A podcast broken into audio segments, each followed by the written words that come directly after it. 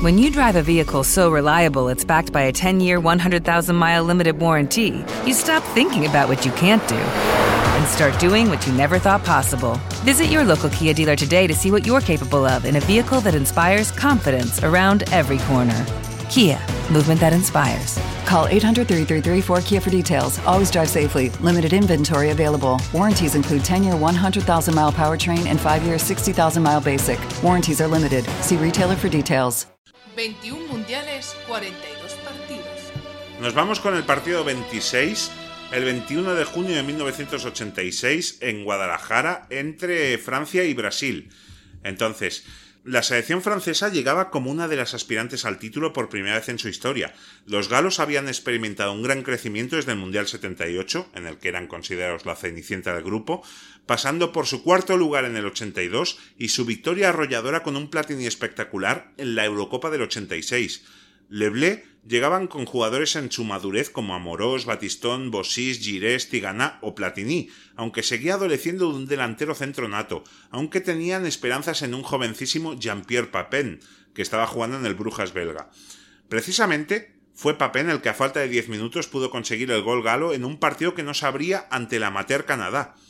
Después empató ante la URSS y ganó por 3 a 0 a Hungría, pasando a octavos como segundos de grupo, donde se las verían con el campeón, Italia, que no estaba teniendo un buen nivel de juego y eso aprovecharon los galos para vencer por 2 a 0 con tantos de Platini y Estópira. Por el contrario, la selección brasileña, a pesar del batacazo en el 82, seguía confiando en Tele Santana, y este cambió algunas piezas como el portero, que sería Carlos, también estuvo Branco, Alemao, Müller y Careca, añadiendo más mordiente al equipo que enamoró a todos en el 82. Ganó sus tres partidos de grupo ante España, Argelia e Irlanda del Norte, y en octavos goleó a Polonia por 4-0, metiendo Careca cinco goles en el campeonato y mostrando una solidez defensiva desconocida aún en Brasil, pues el arco sudamericano seguía invicto. Era un partidazo, y las espadas estaban en todo lo alto. Esta vez, Brasil no se las vería un, un equipo defensivo como en el 82 pasó contra Italia, sino que su rival era un equipo que también buscaba el ataque. Con 45 grados a la sombra, ya que el encuentro se jugó al mediodía, ambos equipos se olvidaron de guardar su arco y se tiraron al ataque. Hubo intento por parte de las dos selecciones, pues fue Brasil quien golpeó primero tras una jugada bien trenzada de Müller que hace pedazos a la defensa francesa, y este se la pasa a Careca, que entra solo al área y fusila a Bats, poniéndolo 1-0.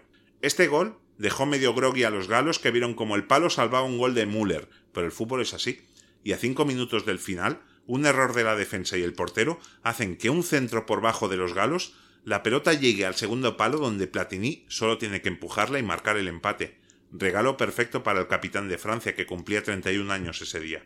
La segunda parte fue otra oda al ataque de ambos equipos, con ocasiones clarísimas de Tiganá, de Careca, que envió un remate al larguero, pero Brasil tenía un arma y la sacó. Zico entraba al campo, y el primer balón que tocó fue un pase genial a Branco que intenta regatear al portero Bats, pero este le hace penalti. Lo chutaría el pequeño diez brasileño, el Pelé Blanco, y Bats se convirtió en héroe, adivinando la trayectoria y parando y salvando otro gol cantado de Careca. Se llegaba al final de los 90 minutos y a pesar del cansancio seguían habiendo ocasiones, sobre todo por parte brasileña, aunque en la segunda mitad Girés tuvo el segundo, pero el árbitro no quiso expulsar al portero Carlos tras una entrada increíble. Llegábamos a los penaltis, a la lotería. Sócrates chutó el primero y Bats lo paró. Estópira, Alemao, Amorós Zico, Belone con muchísima fortuna y Branco marcaron. Iban 3 a 3, con un penalti más chutado por los brasileños.